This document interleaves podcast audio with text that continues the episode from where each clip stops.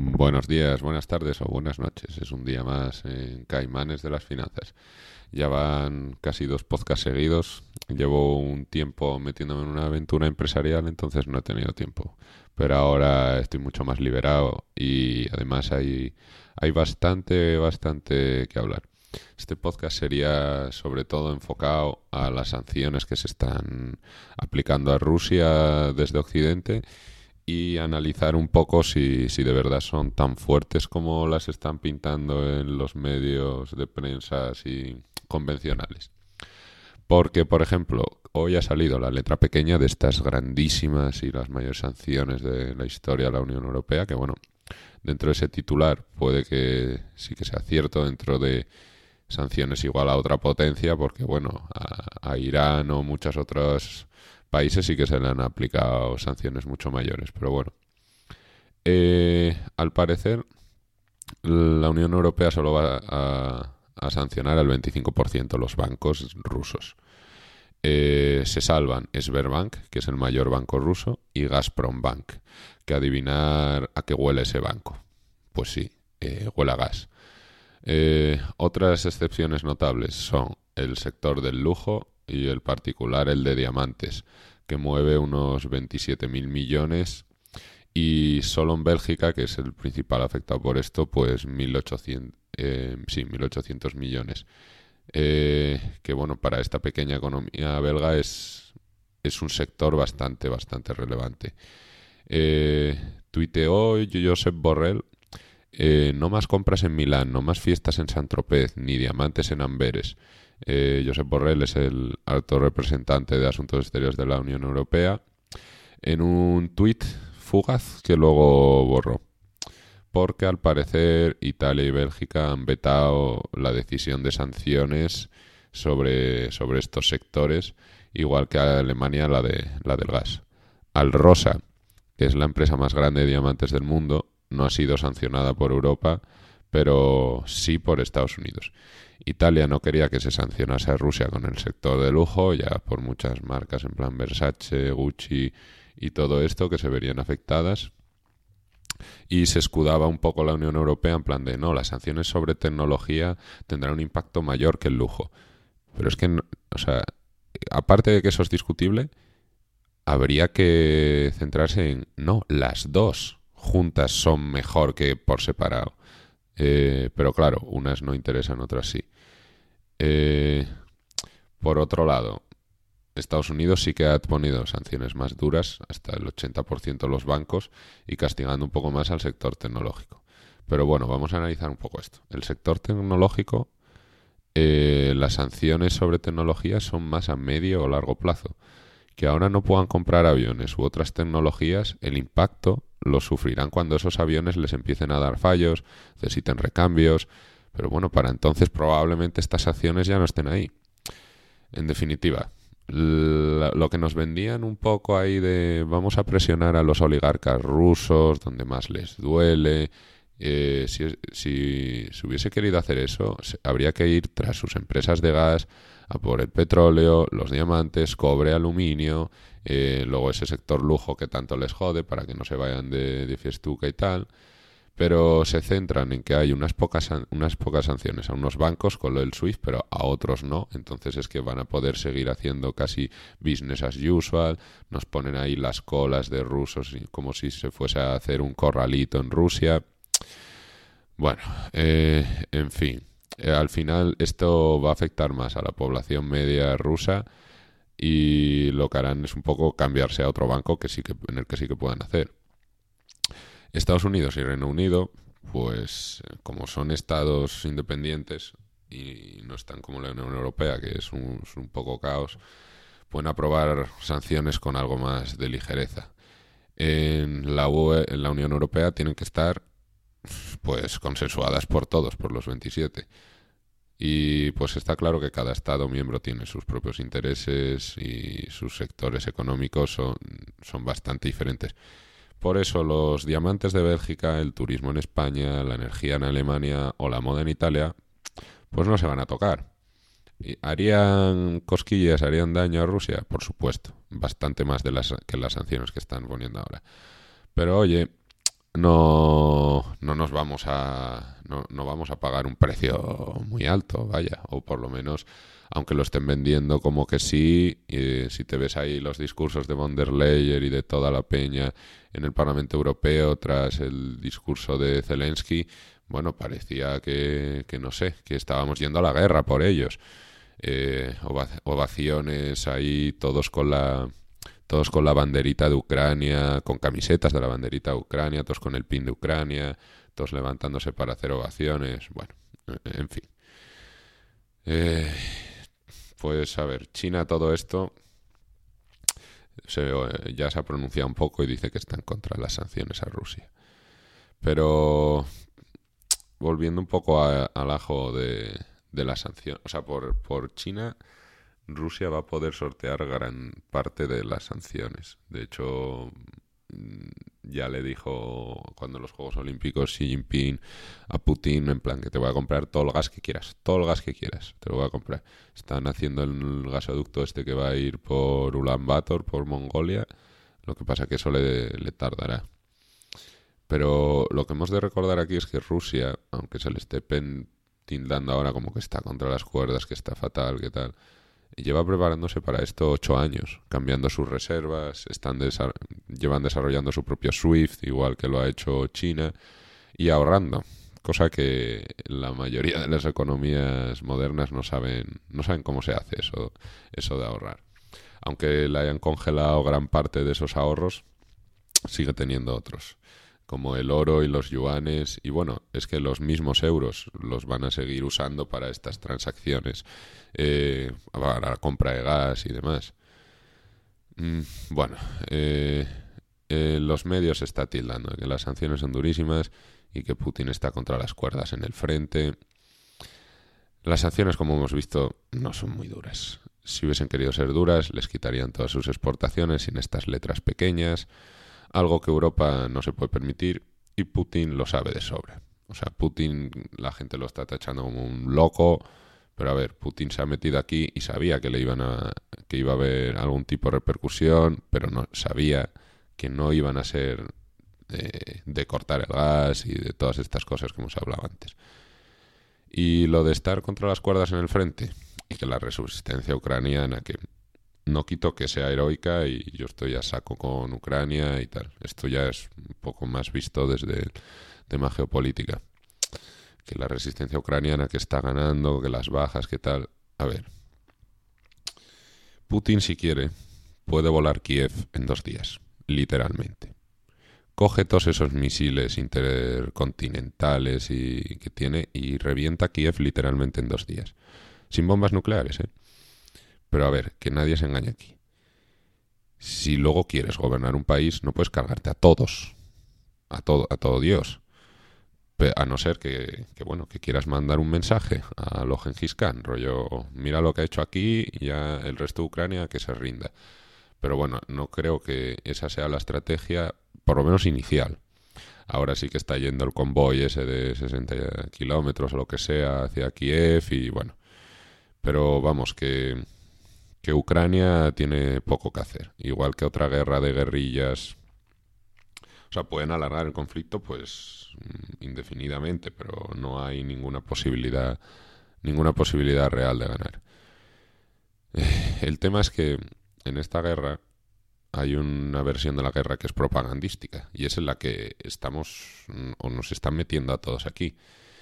Eh, nos están vendiendo que Europa se ha puesto las pilas y ha plantado cara al matón, cosa que en realidad no, no es cierta. No lo ha hecho ni con tropas ni con sanciones reales, lo ha hecho con pines de Ucrania y, bueno, no, tampoco, o sea, sí que hay sanciones, pero en fin. Solo hay que ver a España, que ahora dice que, que va a enviar, que sí, que, que, va a enviar armas, antes no las iba a enviar, ahora sí, pero no sé si lo he visto bien, pero creo que eran como mil granadas. Cojones van a hacer los ucranianos con mil granadas. Si para cuando lleguen igual ya, ya ni, ni hacen falta. O sea, es que, bueno, es, es todo darse, tienen que tener la mano cansada de darse palmaditas en la espalda. Estados Unidos ha puesto sanciones un poco más duras, pero aún así no van a hacer sufrir a, a Rusia realmente en el corto plazo. Igual en el medio, en el largo sí. mm, ¿crees que a un ruso le va a molestar mucho no comprar Nikes? Con todo lo que ha pasado esa gente, lo orgullosa y nacionalista que son. Tendemos a verlo todo un poco desde nuestra propia perspectiva. Y por eso recomiendo a la gente que, que no solo lea estos medios de comunicación, sino que también mire medios de comunicación chinos, rusos, mm, los que no son tan de Occidente o, mismamente de, de, África o países ya un, poco más neutrales, porque aquí nos están intentando vender la moto un poco con, con, todo esto, con buenos y malos y tal. Evidentemente lo que está haciendo Putin es una auténtica y, absoluta barbaridad con Ucrania.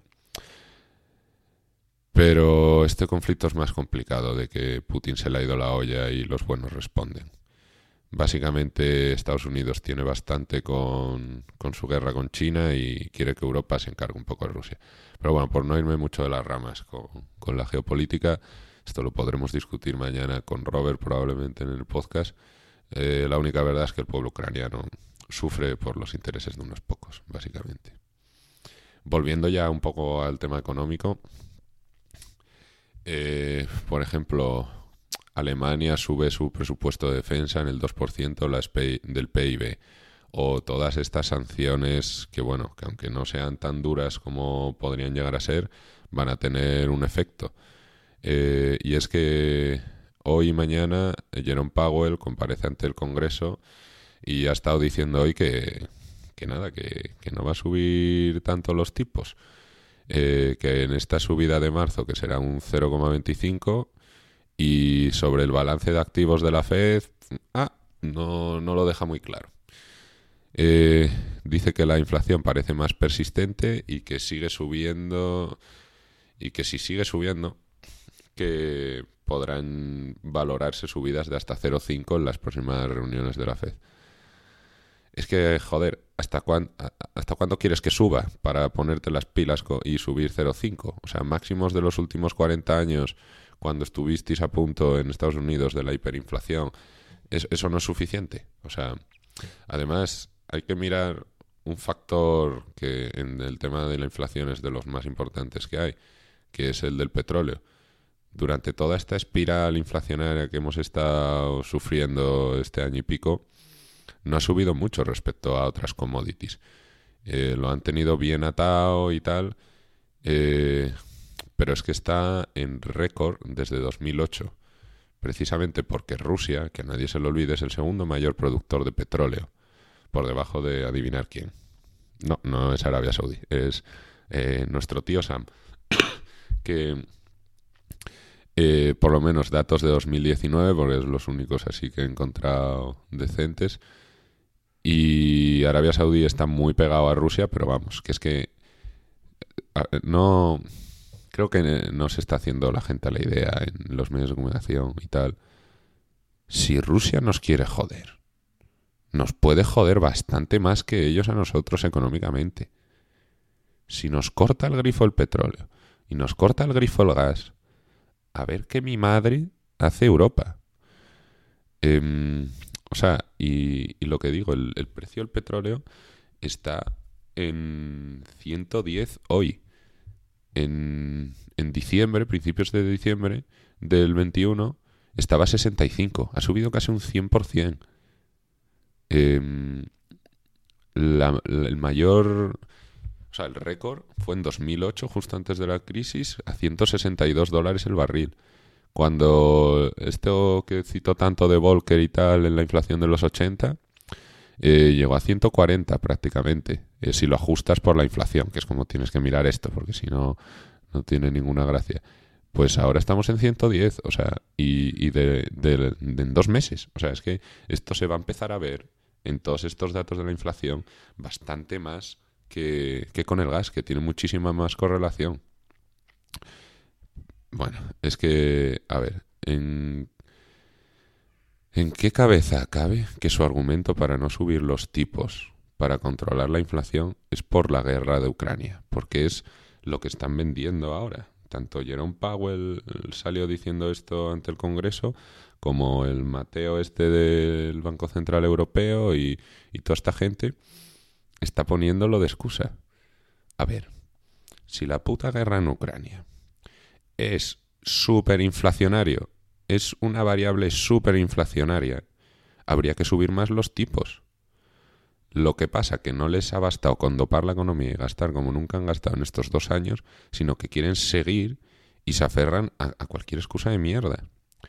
Em, o sea, es como si intentas contener un río y vas construyendo diques y de repente ves que está lloviendo, que está lloviendo mucho o, o, bueno, tienes una predicción de que va a llover mucho. Bueno, no, que coño, ya lo estás viendo. Ves que está lloviendo mucho. Con lo cual crecerá la riada. Pues no te pones a desmontar los putos diques, joder. Sino que los intentas poner más altos. Eh, vamos a ver, no tiene ni pies ni cabeza. Es tenemos una inflación de la de Dios. Eh, bien, una eh, bueno, hay una guerra que va lo más probable a hacer que todavía esa inflación se vaya más de control y lo único que se les ocurre es, bueno, igual ya no subimos tanto los tipos porque la economía se resentirá. Es que la economía se tiene que resentir, joder. Si no, esto se va a ir de madre. Yo, vamos, eh, alucino colores. No tengo ningún doctorado en economía ni nada de eso. Pero es que, joder, llevar viendo a esta gente, los supuestos expertos y tal, cometiendo cagada tras cagada, diciendo que no iba a haber inflación, luego que la inflación era poca y que había que intentar llegar al pleno empleo y estimular la demanda, luego que la inflación era transitoria y ahora que ya no había escapatoria, porque la inflación está fuera de control por mucho que digan, hay pleno empleo y la, en Estados Unidos, ¿eh? y la demanda está bastante por encima de la prepandemia. Y tenían que subir los tipos, aunque sea mínimamente. O sea, mínimamente es lo que están haciendo. Deberían subirlo bastante más. Y van y usan lo de Ucrania. Es que, o sea, en fin, prefiero pensar que como siempre lo hacen para su propio beneficio personal y, bueno, y de los suyos, en vez de que estamos gobernados por unos patanes. Es que no se me ocurre. No se me ocurre otra opción. Es que en los años 80 subió la inflación porque los precios del petróleo, por la movida del apoyo a Israel con la guerra y tal, pero es que esta inflación que estábamos viendo ahora no estaba acompañado de esas subidas loquísimas del petróleo. Ahora que apunta hacia allí, a no ser que ahora la OPEC se ponga a producir barriles como locos para sustituir a Rusia, o si Rusia sigue vendiéndonos, que es lo que probablemente también pase. Eh, bueno, es que, o sea, no, no hay por dónde cogerlo. No, en Turquía, por ejemplo, ahora están con un 54% de inflación, me parece o sea, no saben con qué están jugando esta gente. No, no saben con qué están jugando. La inflación es el destructor de imperios, de civilizaciones. De esto ya hemos hablado alguna vez aquí en el podcast con el imperio romano. O, es la antesala de un Hitler. O sea, con la hiperinflación del Weimar, eh, Einstein estudiaba en una escuela católica. O sea, los, el imperio austrohúngaro, los alemanes, los austriacos, eran súper liberales. Einstein que era judío, o sea, eh, y bastante avanzados. Pero amigo, cuando las cosas están chungas en la economía, con una hiperinflación, la peña se le va la olla. Valía más, ¿cómo era? Valía más empapelar la casa con el papel de, de moneda de, del marco que ir a comprar el, el papel. O sea, eh, de locos. Pero es que esta gente ha sacado el genio de la lámpara, un genio que lleva mucho tiempo sin ver la luz del día, unos 40 años, estamos batiendo récords de inflación de 40 años y precisamente por esto de los 80 y, y Paul Volcker y todo lo demás, y ahora no tienen los huevos a enfrentarse al genio, porque ellos mismos han cavado su propia tumba endeudándose tanto y no, no pueden asumirlo. Es que, mm, no sé, en, estos momentos se ve el valor de las personas que, que pueden tomar la decisión correcta, que suele ser la más jodida, la más difícil, o coger la salida fácil. Tenemos por un lado eh, a Trudeau, que cuando vienen 300 camiones a Ottawa huye de la ciudad, a paradero desconocido, y tenemos por otro lado a Zelensky, que está bombardeando su ciudad el tercer mayor ejército de, la historia conocida por la humanidad. para buscarle a él y a su familia, y el tío decide luchar.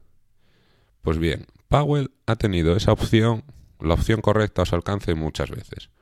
Era la más difícil, crearía una recesión casi inmediata, pero siempre ha elegido la fácil y escurrir el bulto el mayor tiempo posible, empobreciendo a la población porque por mucho que te dé un cheque de mil dólares y todos tus gastos suben un 7% y tu salario sube un 2%, siendo generoso, pues ya me dirás tú cómo mi madre, como mi madre no, no te está escurriendo el bulto a ti en vez de a sus amiguitos.